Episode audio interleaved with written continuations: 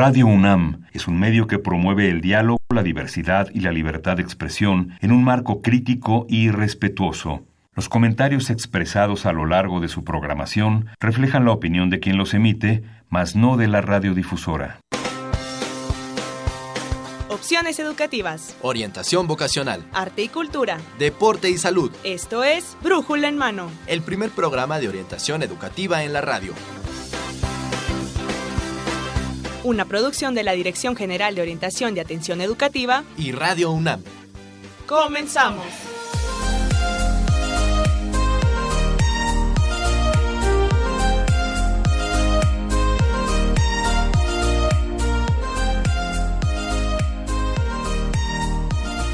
Muy buenos días, tengan ustedes. Hoy es 7 de enero del 2018 y vamos a transmitir el programa número 1174 de este Brújula en Mano.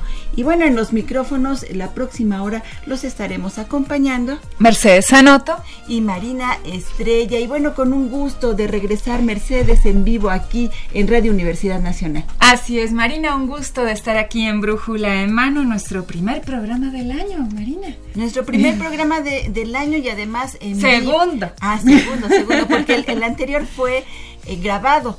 Estábamos de, vacaciones, estábamos este, eh, iniciando nuestro, nuestra celebración de Año, Nuevo, eh, la semana pasada, pero bueno, pues hoy ya regresamos con todos, todas las ganas, todos los bríos y bueno, pues les deseamos este nuevo inicio de año que sea para usted eh, con muchas, muchas... Eh, eh bienestar, bienestar, salud, exactamente, muchas brújulas en mano que eh, esperamos que este año para ustedes lo que nosotros traemos aquí en Brújula en Mano sea también su interés de su agrado, pero también que le ayude a usted en pues en alguna toma de decisión, por ejemplo. Así es, en obtener información importante, de interés sobre los distintos temas que vamos a tratar a lo largo del año. Y bueno, pues nosotros vamos a, tratar también de tenerle eh, información de primera mano, como en esta ocasión, Mercedes. Hoy vamos a tener dos temas que esperemos sean también de su interés.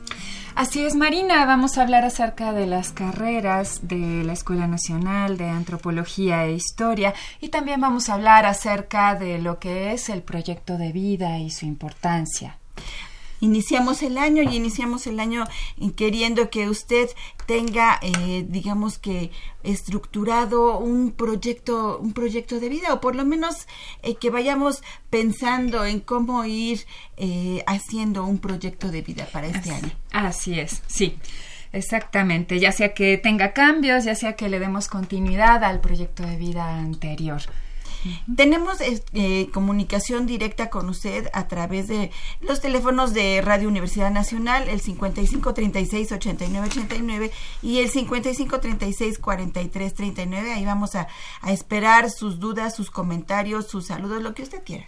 Así es. tener comunicación con usted. Y a través de nuestras redes sociales también. Claro que sí, Marina. Bueno, nuestro correo electrónico brújula en mano arroba hotmail.com. También estamos en Facebook como brújula en mano, Twitter arroba brújula en mano. Saludos a todos nuestros internautas de Facebook eh, que nos ven a través de nuestra cuenta Brújula en Mano. Si usted quiere vernos, bueno, también estamos a través de Facebook. Así es, Marina. Y bueno, pues vamos a iniciar con nuestra primera sección. Orientación educativa.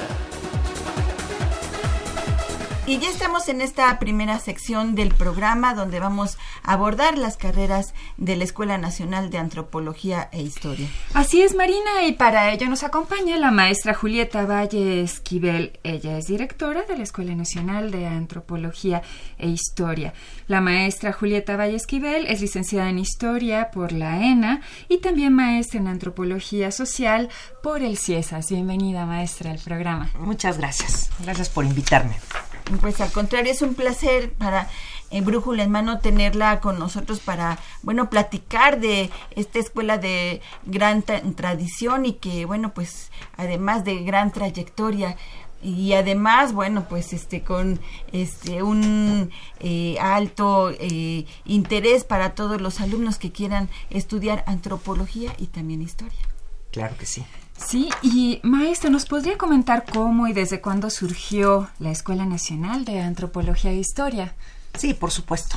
Eh, pues fíjense que justamente en estos días, es decir, el, el, el, año pasado y lo que resta de este, curiosamente, estamos festejando nuestros 80 años, porque la escuela fue creada en el seno del Instituto Politécnico Nacional curiosamente en la Escuela de Ciencias Biológicas. Ahorita les, les digo por qué.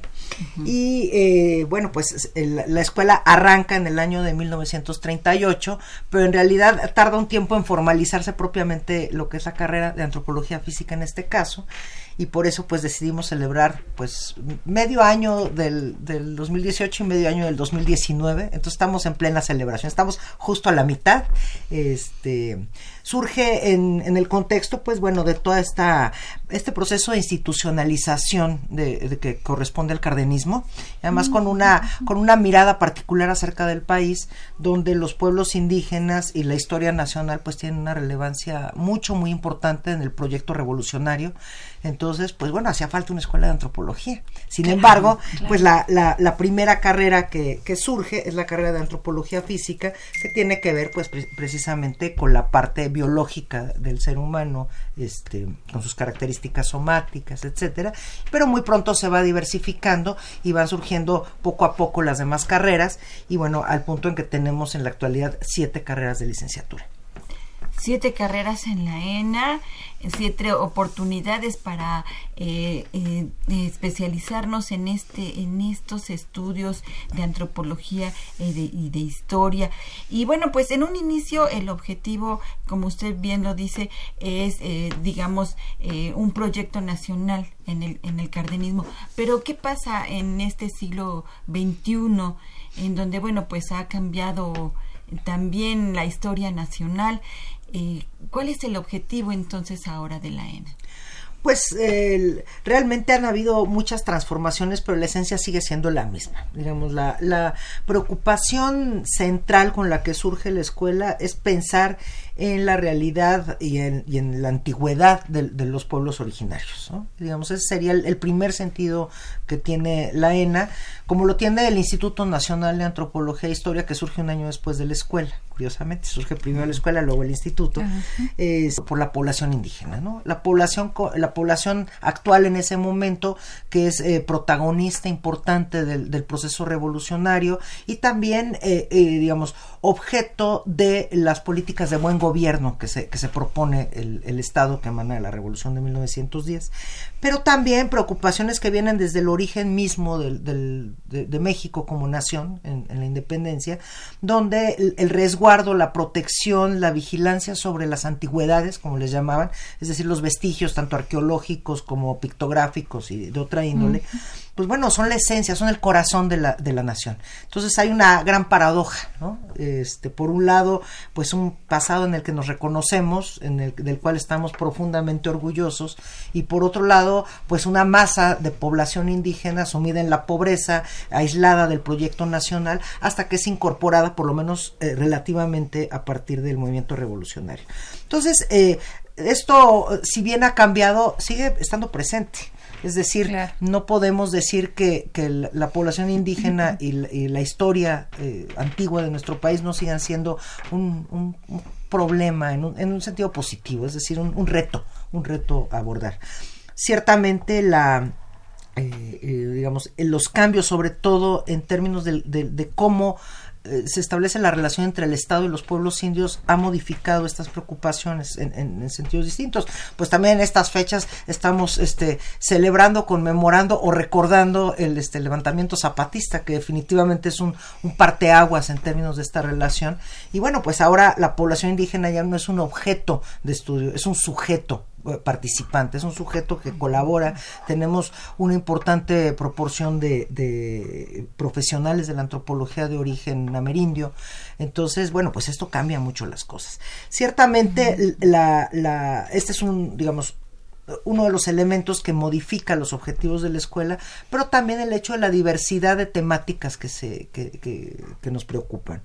Pensando en términos, por ejemplo, de la antropología social, que quizás es lo que más nos pues lo que más suena, lo que más llama la atención, pues ahora no solo es, eh, se estudia poblaciones indígenas, se estudian grupos urbanos, estas llamadas tribus urbanas, grafiteros, este, los problemas de género que son muy, muy centrales en, en nuestra, en, en nuestra lectura de la realidad la, la, migración, en fin, hay una, una enorme diversidad de temáticas, por lo tanto decir el objetivo de la AENA es estudiar esto, pues mentiría, ¿no? En realidad es muy diverso y se... El estudio de la antropología y la historia surgen por primera vez en México, digamos, como carreras en la AENA, entonces. Eh, no. ¿O había otros no, previos? De hecho, ah. hubo una escuela que fue fundada durante el porfiriato, que, ah. que es la, la, Escuela Internacional de Etnología y Arqueología Americanas.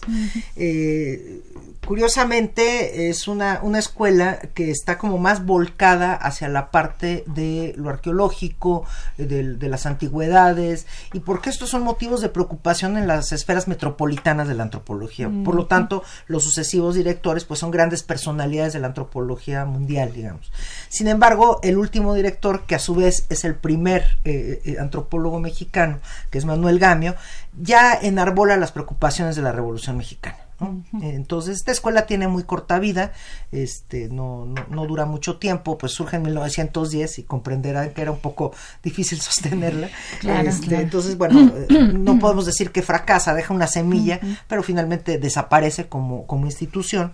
Y además, eh, en el Museo Nacional, que bueno, es una institución que se funda prácticamente con la República eh, en el año de 1825, eh, eh, pues bueno, es una institución llamada justamente a la preservación, al cuidado del, del, de los monumentos, de los, de los vestigios del, del pasado prehispánico. Entonces ahí hay un, un, un enlace entre eh, digamos, la preservación, el cuidado y la enseñanza de aquellas temáticas que tienen que ver con el pasado se enseñan lenguas indígenas, eh, se hacen intentos de, análisis pictográfico, en fin, una serie de, de, de, cuestiones que se desarrollan, creo que maduran bastante a lo largo del siglo XIX y finalmente van a cristalizar ya con la creación de la, de la escuela. ¿no?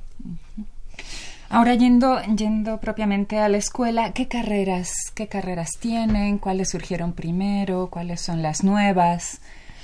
Pues mira, te las voy a decir en orden, ¿no? No sí. te sé decir exactamente las fechas en las que fueron creadas por una razón uh -huh. importante. Eh, al principio está la carrera de antropología física, luego surge la carrera de antropología social, pero eh, a lo largo de varias décadas la, la enseñanza en la escuela estaba, eh, digamos, aglutinada alrededor de un tronco común y ya hacia el final de la carrera pues había, digamos, una elección de, de las temáticas específicas a investigar. Por lo tanto, pues todo el mundo salía egresado como, como antropólogo y, y, después tenía una especialidad en alguna cosa, ¿no? Entonces va a ser hasta la década de los setentas donde ya se consolidan las cargas independientemente, cosa que, que a algunos de nuestros eh, antiguos o viejos maestros no les gusta mucho, dicen que nos falta esa formación integral que fue como el sello de la escuela y que, bueno, se pierde con la especialidad. Pero bueno, tenemos la carrera de antropología física, la carrera de antropología social, muy importante la carrera de arqueología, que siempre este, llama mucho, es muy, este, es, es muy taquillera, por decirlo este, coloquialmente. Tenemos la, la carrera de, etnología, etnohistórica, lingüística e historia. ¿sí? Esta sería nuestra, nuestra oferta a nivel de licenciatura. También tenemos un conjunto de posgrados, pero me parece que aquí es más importante hablar de, digamos, de la, de la oferta inicial que damos en licenciatura, que son estas siete carreras. ¿Todo sería a nivel presencial? O Todas tienen... son a nivel presencial, sí. sí. Okay. Muy bien. ¿Y a nivel de posgrado qué, qué oferta tiene? A maestra? nivel de posgrado también tenemos antropología física, tenemos antropología social, historia y etnohistoria, ahí están juntas en, en, en un solo tronco, eh, lingüística, eh, una arqueología y un, una nueva oferta que se abrió apenas hace dos años, que es la de ciencias, antrop en ciencias antropológicas, que intenta ser integral y multidisciplinario, tiene un perfil distinto a la, a la antropología social. La duración de, la, de las licenciaturas aproximadamente o, o en, en, en, promedio, ¿cuál sería? Pues están diseñadas para ser eh, impartidas en ocho semestres, excepto arqueología que son nueve.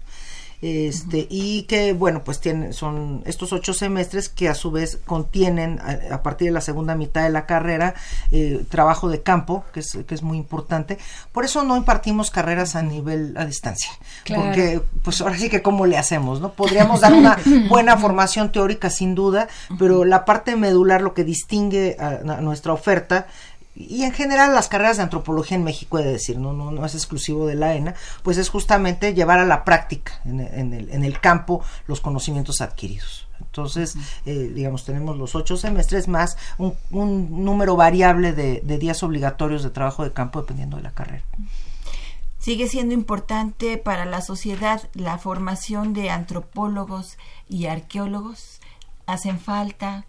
Son suficientes. O qué necesidades también se detectan, eh, digamos, para las cuales los antropólogos tendrían una importante labor. Mm, pues eh, mi punto de vista es que sí, seguimos siendo muy importantes para la sociedad. Sin embargo, quizá la importancia que tenemos hoy es distinta a la de ayer y es algo que nos, nos cuesta un poco de trabajo entre admitir y reconsiderar, ¿no? Este, digamos, sin, sin eh, eh, criticar el, el, espíritu que rige a la escuela, definitivamente creo que tenemos que tener eh, cierto atrevimiento para ingresar en otros campos de trabajo, en otros campos de reflexión que, que todavía nos resultan un poco hostiles, ¿no? Estamos un poco acostumbrados a, a, cómo fueron las cosas en el pasado, seguimos con alguna inercia y esto ocurre, me parece, que en buena parte de las carreras de antropología a nivel del país, ¿no? No es privativo de la escuela pero ciertamente tenemos que, que repensar, ¿no? Este, hacia dónde vamos. Eh, en realidad, eh, cuando les digo que estamos festejando los 80 años, pues el festejo esencialmente tiene que ver con un repensarnos a nosotros mismos como profesionales, como escuela, como institución, ¿Qué es lo que nos toca hacer en, lo que resta del siglo XXI? Que ya está bastante avanzadito, ¿no? No empezó ayer. este, y, y, de algún modo, pues sí, seguimos teniendo como una, una perspectiva muy del siglo XX, ¿no? Yo sí creo que, que es esencial no perder de vista, bueno, cuáles fueron los orígenes de, nuestra profesión, cuáles fueron los, las preocupaciones de arranque y muy centralmente en el momento actual el tema del patrimonio. El patrimonio que eh, se ve pues vulnerado por políticas, por, por este, por procesos de globalización, por una serie de, de situaciones que, que, que, exceden a nuestro país y que finalmente reconfiguran el escenario en el cual nosotros realizamos nuestro quehacer como, como profesionales. ¿no? El campo laboral, ¿dónde los encontramos? ¿Dónde, ¿Dónde pueden trabajar? ¿Se centralizan? ¿Se van? Eh, nos encuentran en todos lados. Este, definitivamente la perspectiva de un joven que ingresa a la escuela, como a otras escuelas de ciencias sociales o como a otras carreras de antropología en el país, pues es ser investigador, ¿no? O sea, se sueñan a los 18, 19 años cuando entran este, haciendo investigaciones de campo, descubriendo cosas, escribiendo libros, lo cual sin duda es un componente muy central de nuestro quehacer. Sin embargo, este, pues una de las tareas medulares, y yo creo que no es una tarea de segunda, sino de primerísimo orden, es la docencia. O sea, la, para construir un México más plural, más tolerante, más interesado en su historia y en su diversidad cultural, definitivamente tenemos que incrustarnos, pero así con todo, en las secundarias, en las preparatorias, ¿no? Cuando los chicos todavía este, son receptivos a estas cosas y que además estudien lo que estudien cuando lleguen a, una carrera, o aunque no estudien, tengan una visión, eh, digamos, más amigable frente a la, a, la diversidad cultural. Creo que ese es un y a, la protección del patrimonio, que son cosas que, pues, lamentablemente están ausentes prácticamente en los estudios este, medios, medios superiores. Entonces, creo que es un lugar muy importante para nosotros y estamos ahí. Quizá no lo tenemos muy interiorizado, pero es, es un lugar. Eh, definitivamente hay otros espacios, este en el caso, por ejemplo, los antropólogos físicos, ahora que, que, está aquí Adrián, podrá platicarles que es un campo muy diverso, aunque suena un poco así como del siglo XIX, de andar este, rascando huesitos, no tiene nada que ver con eso, aunque también, ¿no? Hay, hay un campo grande. En el caso de historia, de etnohistoria, el, el trabajo en archivos, este, rescate documental, la preservación del documento, la interpretación, la lectura, son, son cuestiones importantes. Los lingüistas tienen un campo muy vasto que va desde el diseño de mecanismos para, para enseñanza del idioma a personas que tienen deficiencias auditivas hasta eh, cartillas para la lectoescritura de lenguas indígenas. ¿no? La gama es muy, muy amplia. En el caso de los arqueólogos, pues sí, definitivamente está más centrado en el trabajo de campo, en, el, en, el, en, la, en la búsqueda y la interpretación de, de restos materiales. Y bueno, este, ¿qué me falta? Pues sería básicamente en eso, ¿no? Son, los campos son muy diversos y dependen mucho de la, de la carrera, por eso tenemos un alto grado de especialización. Se incorpora con nosotros el maestro Luis Adrián Alvarado Viñas, responsable del Departamento de Educación Continua de la ENA. Bienvenido. Muchas gracias, buenos días. Y bueno, ¿qué tenemos en, cuanto a educación continua en la ENA? Bueno, este, esta área es la que se encarga precisamente de abrir este cursos extracurriculares son dirigidos a nuestros, a nuestros estudiantes, principalmente investigadores, pero también al público en general. ¿no? Tenemos tres diplomados, que es el de cocinas, de religiones y el, el de guía generales de turistas. Esos son los que tenemos, más otros cursos que se dan también en, escuela. Eh, ahorita tenemos unos sobre, que son más especializados, ¿no? sobre análisis este, precisamente en pintura prehispánica, eh, códices, descubrimiento de códices, hacer lecturas de los mismos y próximamente vamos a tener uno precisamente de documentación lingüística. Muy bien. ¿Estos cursos están abiertos al público? ¿Tienen algún costo? ¿Dónde se puede tener más información sobre estos cursos? En la página del Departamento de Educación Continua y en, el portal de la, de la ENA. Y este, o asistir a la escuela, les hacemos la invitación a que vayan, nos conozcan, nos ubiquen donde nos encontramos, ¿no? allí en la, en la antigua delegación Tlalpan hoy alcaldía Tlalpan. Están entonces en la alcaldía de Tlalpan. Así es. Atendiendo para este este tipo de cursos y de... en periférico a insurgentes. En periférico a insurgentes. Muy bien. Y bueno, el perfil de, de, la población de la, de la ENA, ¿cómo es? ¿Quiénes son los estudiantes? ¿Quiénes son los que se acercan a las carreras de la ENA? ¿Cuál es el perfil? Y también, ¿qué, ¿qué, perfil sería importante que tengan aquellos interesados en estudiar en la ENA? Pues eh, este, prefiero hablar de, del perfil deseable. ¿sí? Este, sí, bueno, hay que decirlo, la escuela ha tenido una política muy, muy abierta, digamos, en términos de la, del ingreso. De hecho, creo que somos la escuela que recibe una proporción mayor con relación a los aspirantes, con relación a cualquier otra escuela pública este que bueno eh, tiene dos caras no por un lado pues bueno eh, habla bien de una escuela pública que fue diseñada en, términos de estar pues ahora sí que a disponibilidad de, la población que, que, esté interesada. Pero por otro lado pues quizá estamos viviendo un poco una, una crisis vocacional me, parece no imagen que se tiene de lo que es la antropología y lo que realmente es pues sí ya hay una brecha grande no o sea eh, si los jóvenes sueñan con que por por estudiar una carrera de este tipo van a ser investigadores, pues habrá quien lo sea, pero muchísimos no lo serán, lo cual no demerita eh, eh, su quehacer profesional, ¿no? Más bien es una idea que, que nosotros como profesores, como autoridades, pues tenemos que, que erradicar porque no es, no, no corresponde a la realidad. Pues imagínense, si, si recibimos cada año 560 este, muchachos, y sacáramos 560 investigadores cada año, pues sí no habría no habría dónde ponerlos, ¿no? Entonces, este pues abrir digamos este este otro abanico como como formas deseables de, ejercer la profesión cambia un poco el perfil, ¿no? Gente que realmente tenga la vocación y el deseo de, ser un docente, de, trabajar con jovencitos en, en, secundarias, en preparatorias y hablar con, con pasión, con entusiasmo y con conocimiento de los temas de la diversidad cultural y el cuidado del patrimonio sería maravilloso, pero sí seguimos pensando un poco en, términos de la, de la parte de la investigación, ¿no? Entonces, este, a veces, pues ahí hay un, también un divorcio entre lo que la gente que ingresa, que luego pues también se decepciona y se va, y la, y la gente que debería ser la que, la que ingresa a la escuela. Eh, eh, hemos platicado mucho, este, con, varios colegas, y pues definitivamente el, el rasgo fundamental de alguien que estudia una carrera de estas es que le guste leer. Este, parece, parece algo totalmente pedestre y rudimentario, pero de verdad, si no hay una pasión por la lectura, si no hay un, una, un interés por el conocimiento, pues son carreras en las que no hay nada que hacer, ¿no? Este, yo creo que ese es una, un ingrediente central, ¿no?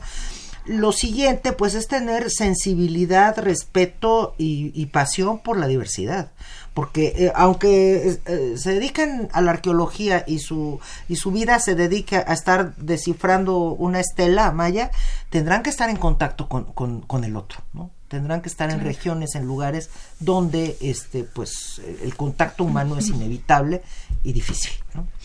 Aprovechando el foro, pues yo creo que es importante hacerle saber a los jóvenes que, que, están interesados en estudiar alguna de las disciplinas en antropología, es quitar esta idea errónea que a veces aparece en películas, ¿no? Que muchos uh -huh. chicos creen que estudiando arqueología se van a volver una especie de Indiana Jones, ¿no? Eso es importante. Realmente, como lo dice la maestra, uh -huh. lo que necesitamos es gente que tenga la vocación. Es una carrera difícil, es una carrera donde de veras se lee bastante, pero también este, tiene, se tienen experiencias muy buenas, sobre todo en campo. Y es algo a lo que también tenemos que estar preparados. Aunque muchos jóvenes dicen y creen que están listos para estar en comunidades, en otras ciudades, en otras localidades, realmente ya estar lejos de casa y pues lejos de su gente les pesa mucho y terminan decepcionándose de esta carrera. Sí, porque a, además tienen que incorporarse a la comunidad para poder estudiar, integrarse, ¿no? integrarse, totalmente. integrarse sí, hacer, hacer inmersión total, ¿no? Y bueno este este tipo de, de, de, de, películas como que distorsionan un poco la realidad. Y bueno la realidad mexicana no del antropólogo mexicano que también debe ser también diferente al antropólogo de otras de, de otros países.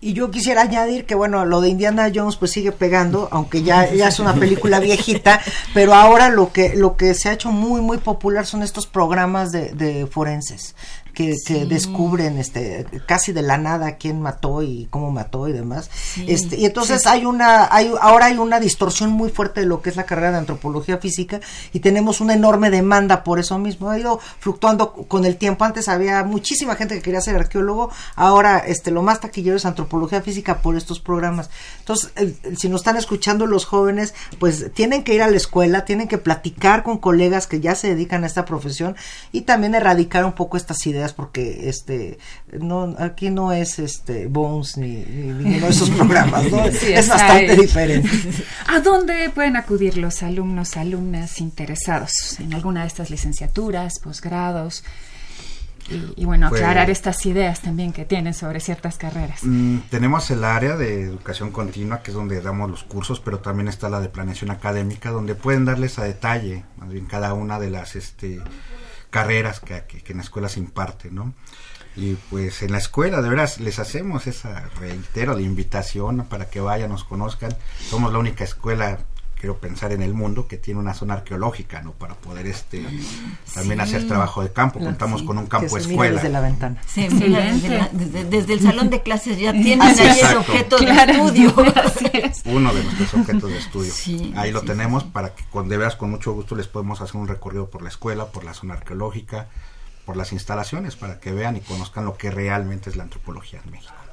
Que vivan la antropología. En la ENA, uh -huh. Sí es maravilloso, es maravilloso tener la ENA este, en este país, es yo creo que muy, muy importante.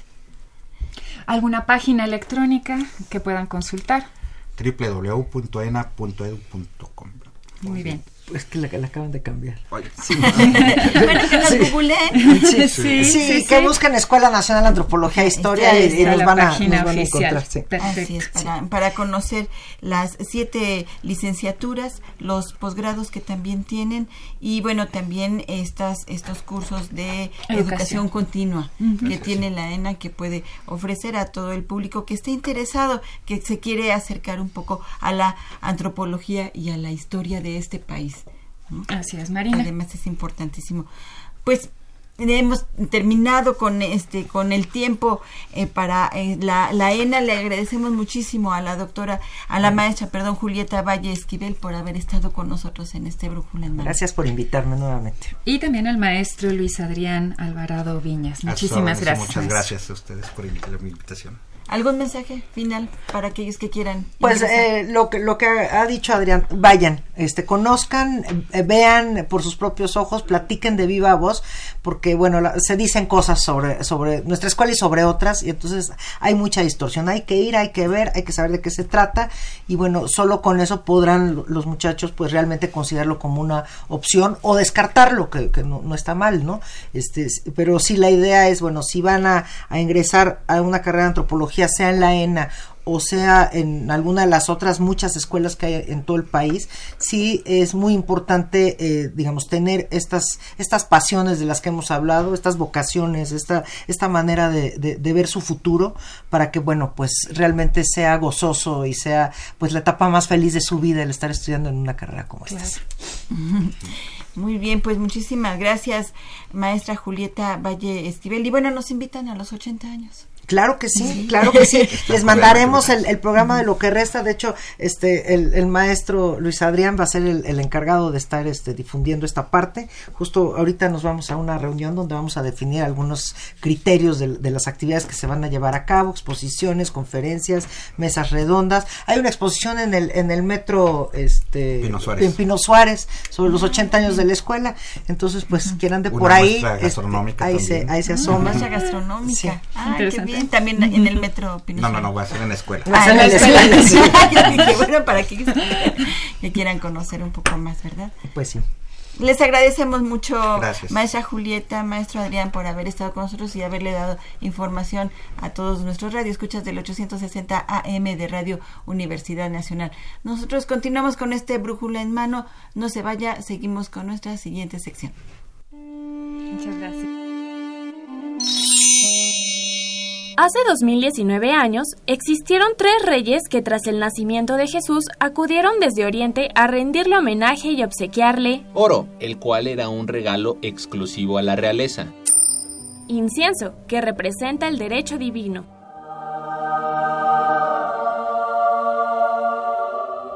y mirra, que al ser un compuesto embalsamador, representa la muerte y el sufrimiento de Cristo. Los nombres actuales de los tres reyes magos aparecieron por primera vez en el mosaico de San Apolinare, que data del siglo VI. Fue hasta el siglo XV cuando los reyes magos, aparte de representar las tres etapas del hombre, también simbolizan las tres razas de la Edad Media, oriental, europea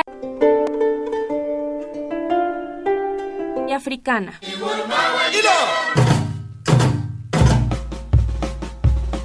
Pero, ¿por qué celebramos el 6 de enero a los Reyes Magos? Esta tradición, destinada a los niños, se inició en España del siglo XIX, como imitación al homenaje que se hace en otros países a San Nicolás el 24 de diciembre. ¿Y qué me dices de la rosca de reyes? Mm. Fue en Francia del siglo XIV donde los cristianos establecieron el 6 de enero como el día festivo para conmemorar a los reyes magos con una rosca. Esta tradición llega a México durante el siglo XVI, donde la rosca es decorada con higos, ate y acitrón, añadiéndole varias figuras del niño Jesús dentro de ella. Brújula en mano desea que este año los Reyes Magos te obsequien éxito en tu regreso a clases.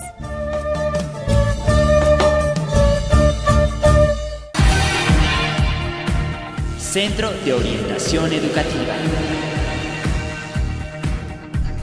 Bueno, pues estamos ya de regreso. Muchísimas gracias, Elizabeth Solórzano eh, Agustín Mondragón, estamos haciéndoles llegar estas preguntas a nuestros invitados anteriores. Por falta de tiempo ya no pasamos las preguntas, pero muchísimas gracias por estarnos escuchando.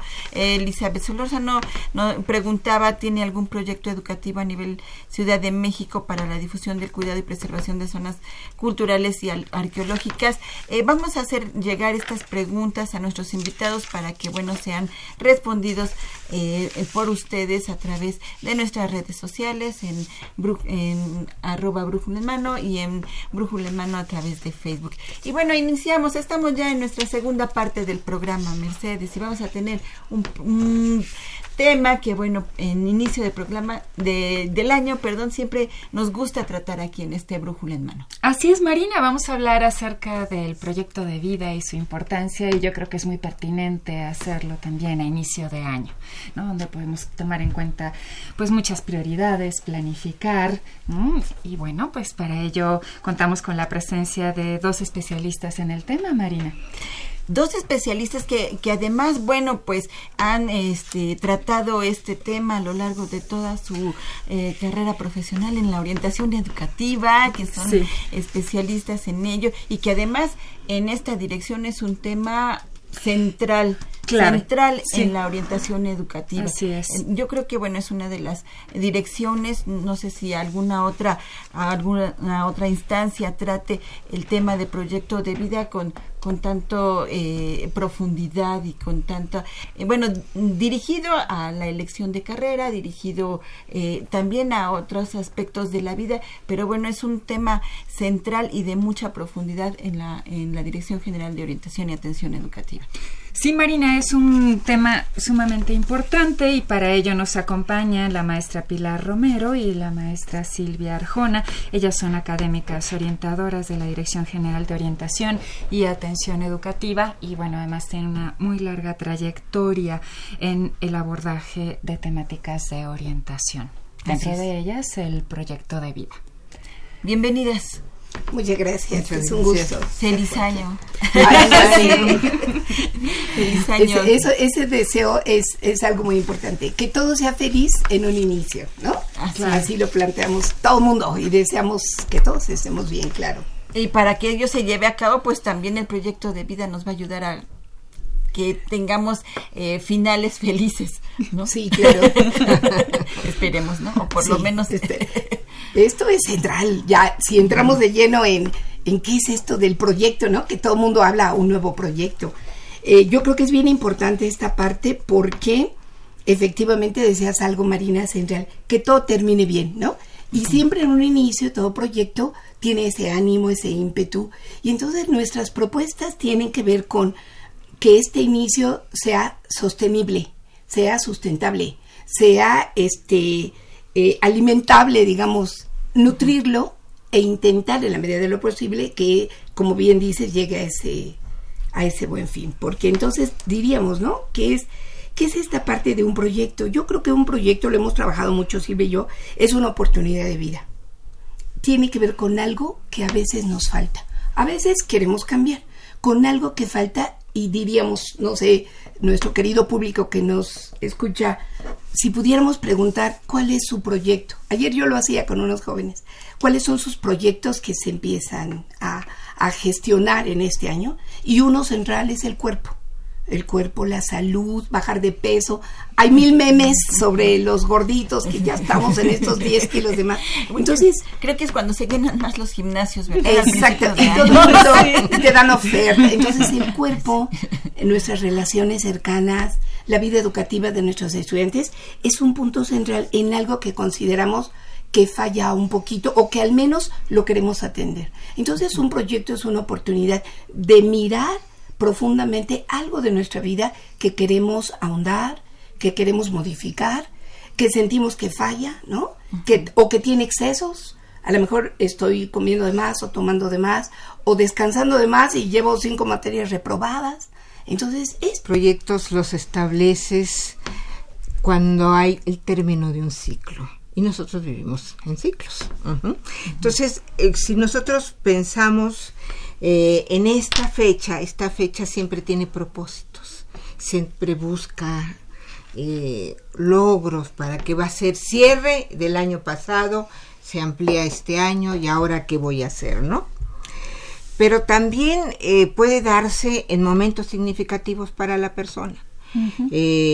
puede ser cambio de ciclo escolar, en los jóvenes que terminan la secundaria y entran al bachillerato o entran a la, licenciatura y se establece su proyecto ahora, ¿no?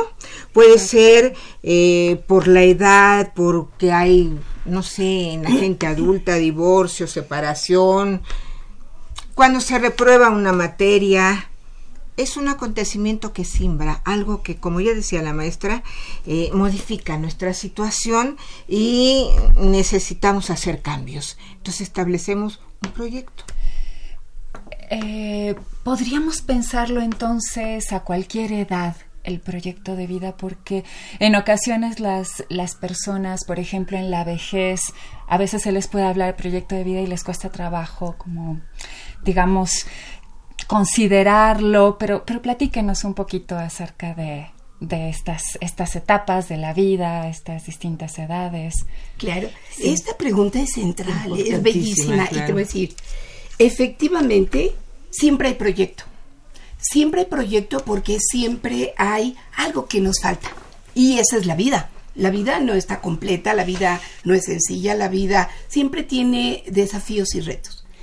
Y por supuesto que lo que planteas da cara a elementos eh, para proyectar conscientes e inconscientes. Los conscientes, por supuesto, los tenemos a la mano en los talleres que tenemos, los chicos hasta te ponen, este, sacar con nueve para quedarme en medicina, suponte, ¿no? La prepa. Sí, son muy conscientes, pero todo proyecto acompaña a un proceso, le vamos a decir, proyectos manifiestos y proyectos latentes, que implica un encuentro conmigo de mi historia, un proyecto interior, un proyecto de emociones, digamos, donde se va a poner en juego muchas cosas.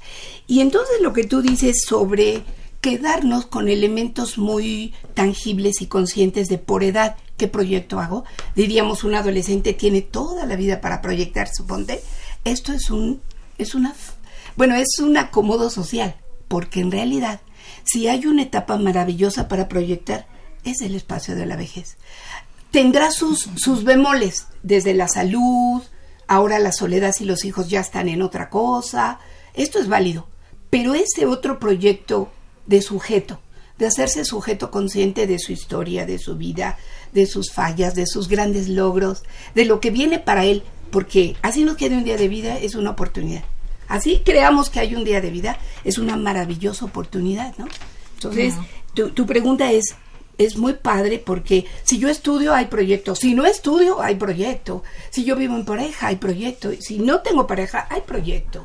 O sea, no es un espacio convencional. De hecho, cada proyecto es una pequeña manera de desalienarnos, de separarnos de ideas muy prefabricadas y otras que nos tenemos que ajustar, por supuesto, ¿no? Maestra. Bueno, yo creo que el proyecto de vida, por ejemplo, en la, en la vejez es importantísimo. Es más, se requiere. Precisamente para no caer en una depresión, para no sentir que ya se acabó, todo, sino precisamente porque requiere de esa motivación. ¿Qué puedo hacer? ¿Qué Decía la maestra, el cuerpo. Claro, si hay algo que hay que cuidar en la vejez es la salud, es el cuerpo, cómo ejercitarlo, cómo no darlo por vencido. O sea, ¿qué puedo hacer productivamente? Hay muchísimas cosas, hay mucha experiencia de por medio, puede dar muchas cosas. Puede a lo mejor no hacer grandes esfuerzos físicos, pero puede asesorar muchas cosas. Sí, sí, sí. algunos estudian otra carrera. Desde luego, desde luego, bueno, eso lo podemos ver en nuestra universidad. Este, lo que es la universidad abierta tiene muchas personas adultas haciendo una segunda carrera o una primera carrera en donde adquiere todo un sentido de vida y desde luego que tienen donde aplicarlo. Más ahora que se plantea pues abrir posibilidades para eh, mayor educación de jóvenes, ¿no? Entonces, desde luego que se puede entrar. Y yo, y yo eh, eh, complementaría eso que dice Silvia, este, a tu pregunta muy importante, que siempre hay un juego como dialéctico, digamos, muy dinámico para hacer un proyecto entre lo que hoy tengo que llevar a cabo, entre lo que viví antes y en cómo me imagino lo que viene. Claro, si yo me imagino o planteo o proyecto lo que viene, todavía no está. Eso transcurre a través de hoy, hoy. Hoy mi día, hoy mi relación con mi escuela, hoy mi relación conmigo mismo, pero también con lo que he vivido. Por eso hoy se habla de una manera muy fina de proyecto de nación.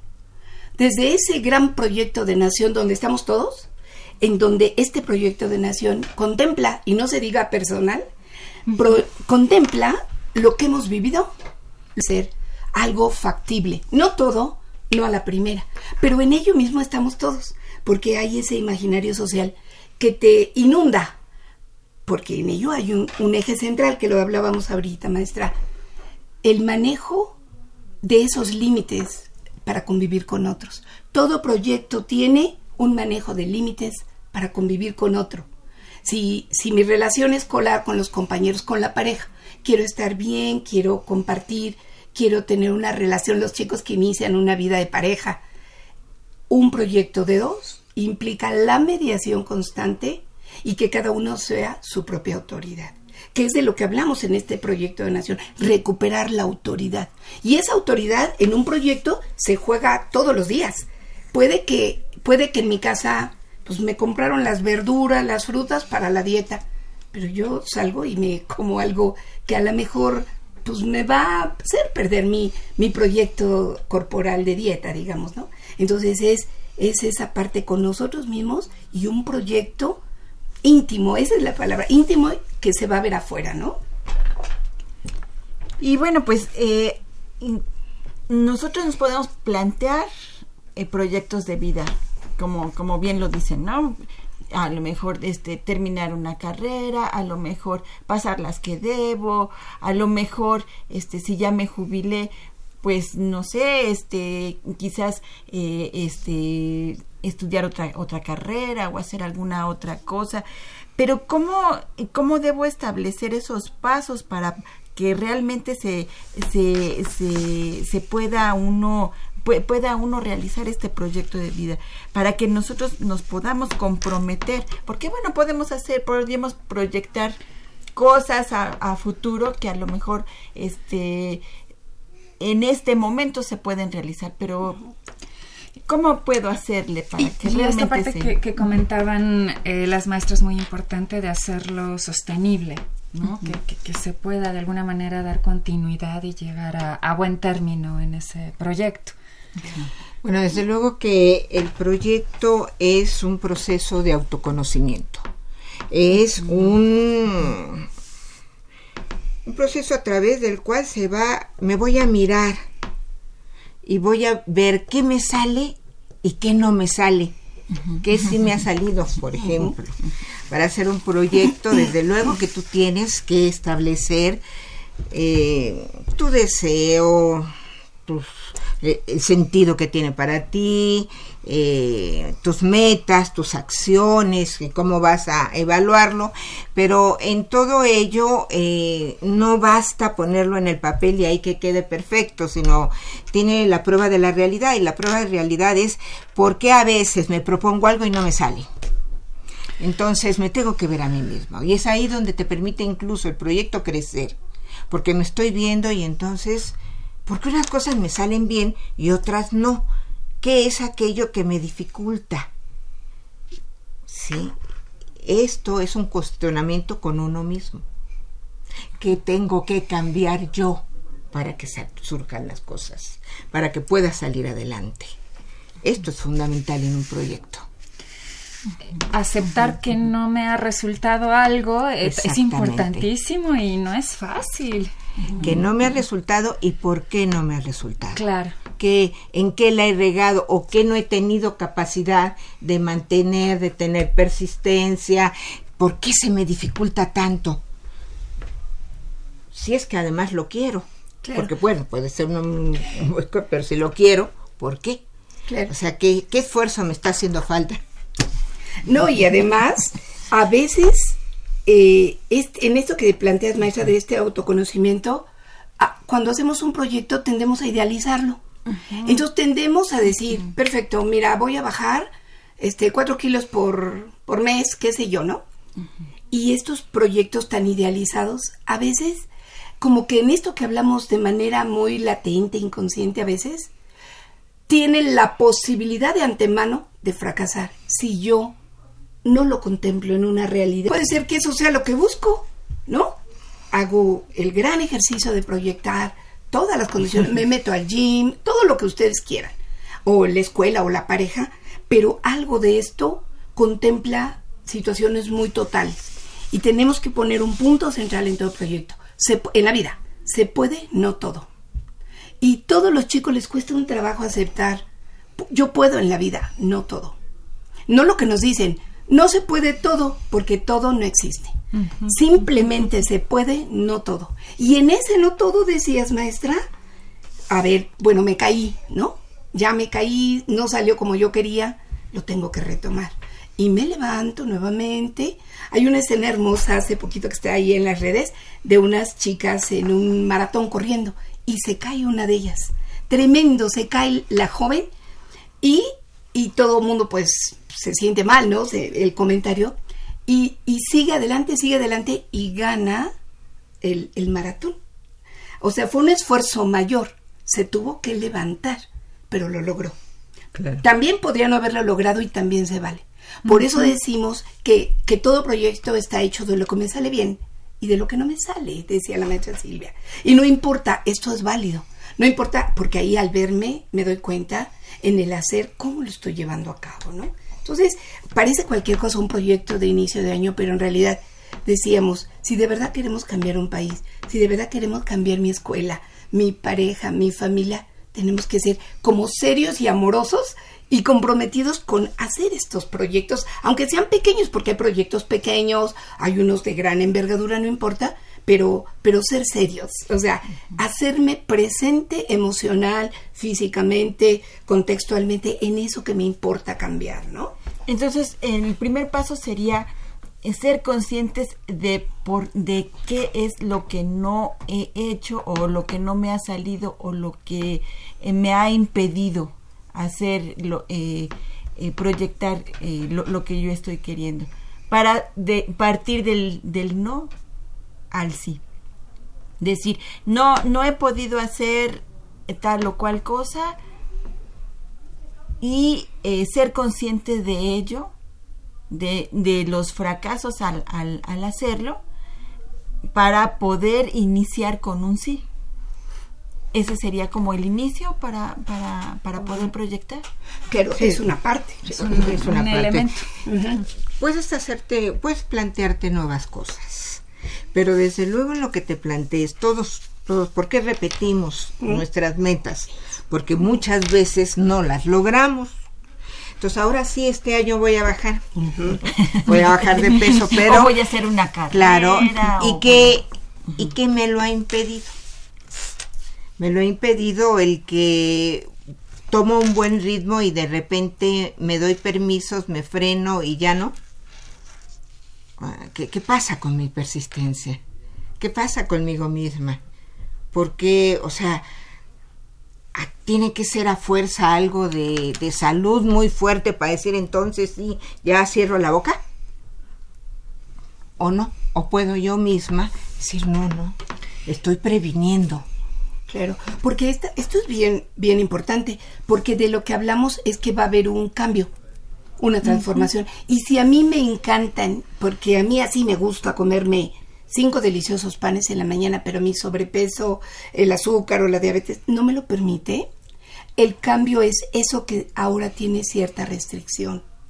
Y a lo mejor yo me paso los altos, ¿no? Porque pues así soy yo, me, la rifo. Pero hoy tengo en este proyecto, digamos, que, que planteo de mí, yo tengo que darme cuenta que va a haber un cambio. Y ese cambio generalmente es un poquito sufriente, es un poquito difícil. Y yo tengo que ver cómo voy a afrontar eso, aunque sea difícil, aunque cueste, aunque a veces duele, a veces inclusive duele los proyectos de separación, ¿no? Bueno, em, vamos para cerrar un poquito, acotar un poquito más el tema. ¿Cuáles son los puntos centrales o una guía de reflexión para proyectar algo en la vida? Bueno, lo primero es que tenemos un deseo y ese deseo lo vamos a cubrir de sentido. porque es importante para mí esto? ¿Sí? ¿Y cómo lo puedo concretar, cómo, cómo le voy a dar una estructura que sea concreta y lograble mediante una meta. Esos son pasos. ¿sí? Ahí podemos, en esos pasos puede estar presente, como decíamos, algo nuevo o algo que no he logrado antes. Entonces vas a desarrollar qué acciones vas a llevar a cabo para lograr esa meta. y vas a tener que tener vigilancia siendo flexibles. Vas a darte un tiempo y vas a estar vigilando tu propio proyecto, en qué sí la estás haciendo y en qué no. Pero eso implica un, un análisis previo de en qué la he regado. Claro. Para no lograrlo. Y entonces es ahí donde haces la modificación. Y hacer un proyecto realista es eso, acercarse a los posibles errores, fracasos, elementos que no logres. Y yo añadiría una palabra en esto, muy central. Eh, eh, el manejo de culpas no nos sirve, es otro punto muy importante que se añade. Y no importa si no lo he logrado, lo puedo reintentar. Las metas posibles que decía la maestra, acciones consensuadas con otros, siempre estamos con otros, los límites que me marca todo proyecto. El proyecto nunca será perfecto, no nos asustemos, va a haber conflictos, y permitirme quedar en el proyecto sintiéndolo. Esto es central, sentirlo. Y añadiría por último que todo proyecto tiene un eje central, el mantenimiento. El mantenimiento de una relación, de una alimentación, de un país, de una calle, de un... El mantenimiento es central porque es la revisión que decía la maestra constante entre esto que voy logrando pasito a pasito, lo que no, y ese mantenimiento es consciente y es inconsciente. Vamos, ahorita a hacer un corte en este para después terminar el, el tema en, en redes sociales. Eh, vamos a darle paso a nuestra información de orientación en corto. Ya están aquí con nosotros listos tanto eh, Aura Carpio, Francisco Orozco y también nuestra invitada especial ahora está con nosotros. bueno, vamos a escucharlos para que nos den nuestra, nuestras recomendaciones. Dani Muñoz, Aura Carpio y también Francisco Orozco. Bienvenidos muchachos. Gracias. Gracias. Bueno, pues vamos a comentarles que iniciamos el año innovando. La Facultad de Química invita a la sexta feria de química. Creatividad que inspira innovación. Tienes hasta el 11 de enero para inscribirte. Así es, y bueno, además de que iniciamos el año, también inicia el tour de cine francés, con algunas películas y algunos cortometrajes como Primavera de Ruiz, Gauguin, Viaje a Tahití de Deluc, Los ausentes de Lomas, entre muchas otras. Todas estas se encuentran disponibles en la sala Julio Bracho. Amantes de las culturas asiáticas, el 19 de febrero arranca el diplomado en estudios sobre Asia. Será todos los martes de 3 a 7 de la tarde. No se queden fuera e inscríbanse. Y bueno, la Dirección General del Deporte Universitario invita a los talleres sobre la reglamentación deportiva de Fútbol Asociación, todos los lunes de 4 y media a 7 y media de la tarde. Además, para todos nuestros compañeros que les gusta andar en bicicleta, tenemos un recorrido en bicitren por los distintos murales que hay en Ciudad Universitaria, todos los lunes y miércoles, frente al mural El pueblo a la universidad, la universidad al pueblo y la Dirección General de Cómputo y de Tecnologías de Información y Comunicación los invita al diplomado Desarrollo de Aplicaciones para Dispositivos Móviles, que arranca el 25 de enero. Dense prisa e inscríbanse ya. Por su parte, la Escuela Nacional de Trabajo Social los invita a su diplomado Envejecimiento Exitoso. Las inscripciones ya están abiertas. Y para los compañeros de la Facultad de Contaduría y Administración, los invitamos al curso Nóminas para Principiantes, que arranca este primero de febrero. La Facultad de Economía tiene para ustedes el diplomado Mercadotecnia. Inicia el 26 de enero y las inscripciones ya están abiertas. Y la Facultad de Economía tiene para ustedes el diplomado Mercadotecnia. Inicia el 26 de enero y las inscripciones... Eso ya lo habíamos dicho, ¿verdad? Ay, no, no les digo. perdón, perdón, son los errores. Bueno, les comentaba que la Facultad de Ingeniería levanta la mano y tiene para todos el curso Uso de Simuladores en la Enseñanza de la Física, que será del 10 al 18 de enero. Apúrense a inscribirse. Y bueno, en la Dirección General de Orientación y Atención Educativa ya estamos de regreso y el Colegio de Orientación y eh, centro, centro. de Orientación Educativa los espera con sus talleres. Recuerden que pueden consultarlos en www.dgoae.unam.mx. Recuerden que si quieren más información de todas las recomendaciones que les dimos, nos pueden llamar al 55 36 89 89 o 55 36 43 39. Bueno, y esto fue Orientación en Corto, los orientaron. Aura Carpio, Francisco Orozco y Daniela Muñoz. Muchas gracias, sigan con nosotros. Muchísimas gracias a nuestros chicos Aura Carpio, Francisco Orozco y Dani Muñiz por esta información. Nosotros nos despedimos al aire de este Brújula en mano del 7 de enero. Le damos las gracias a eh, la maestra Pilar Romero, a la maestra Silvia Silvia Arjona y bueno, nos oímos la próxima semana, Mercedes. Así es, Marina, vamos a tener pues temáticas de orientación educativa y también sobre becas. Si nos quieren seguir, vamos a seguir tratando este tema, vamos a seguir platicando con nuestros chicos de orientación en corto a través de nuestra página en, en Facebook, en Brújula en Mano nos encuentra. Vamos a terminar este tema de proyecto de vida que todavía tenemos eh, más que platicar con ellas. Y bueno, los invitamos a que nos siga a través de Facebook. Vamos a estar 10 minutos más. Si quieren, también recibimos llamadas al 55 36 89 89, 55 36 43 39. Si usted también quiere establecer comunicación con nosotros respecto a estos temas que acabamos de tratar. Y bueno, pues esto fue. Eh, Brújula en mano, en los controles técnicos estuvo con nosotros Socorro Montes, feliz año Socorro, y en la producción de la, de la radiodifusora y en redes sociales estuvo con nosotros Miguel González y también Francisco Orozco en las voces, Aura Carpio y Daniela Muñiz en la realización y producción general de este programa, Saúl Rodríguez Montante y en los micrófonos estuvimos Mercedes Anoto y Marina Estrella. Nos oímos la próxima semana. La Dirección General de Orientación y Atención Educativa y Radio UNAM presentaron Brújula en Mano, el primer programa de orientación educativa en la radio.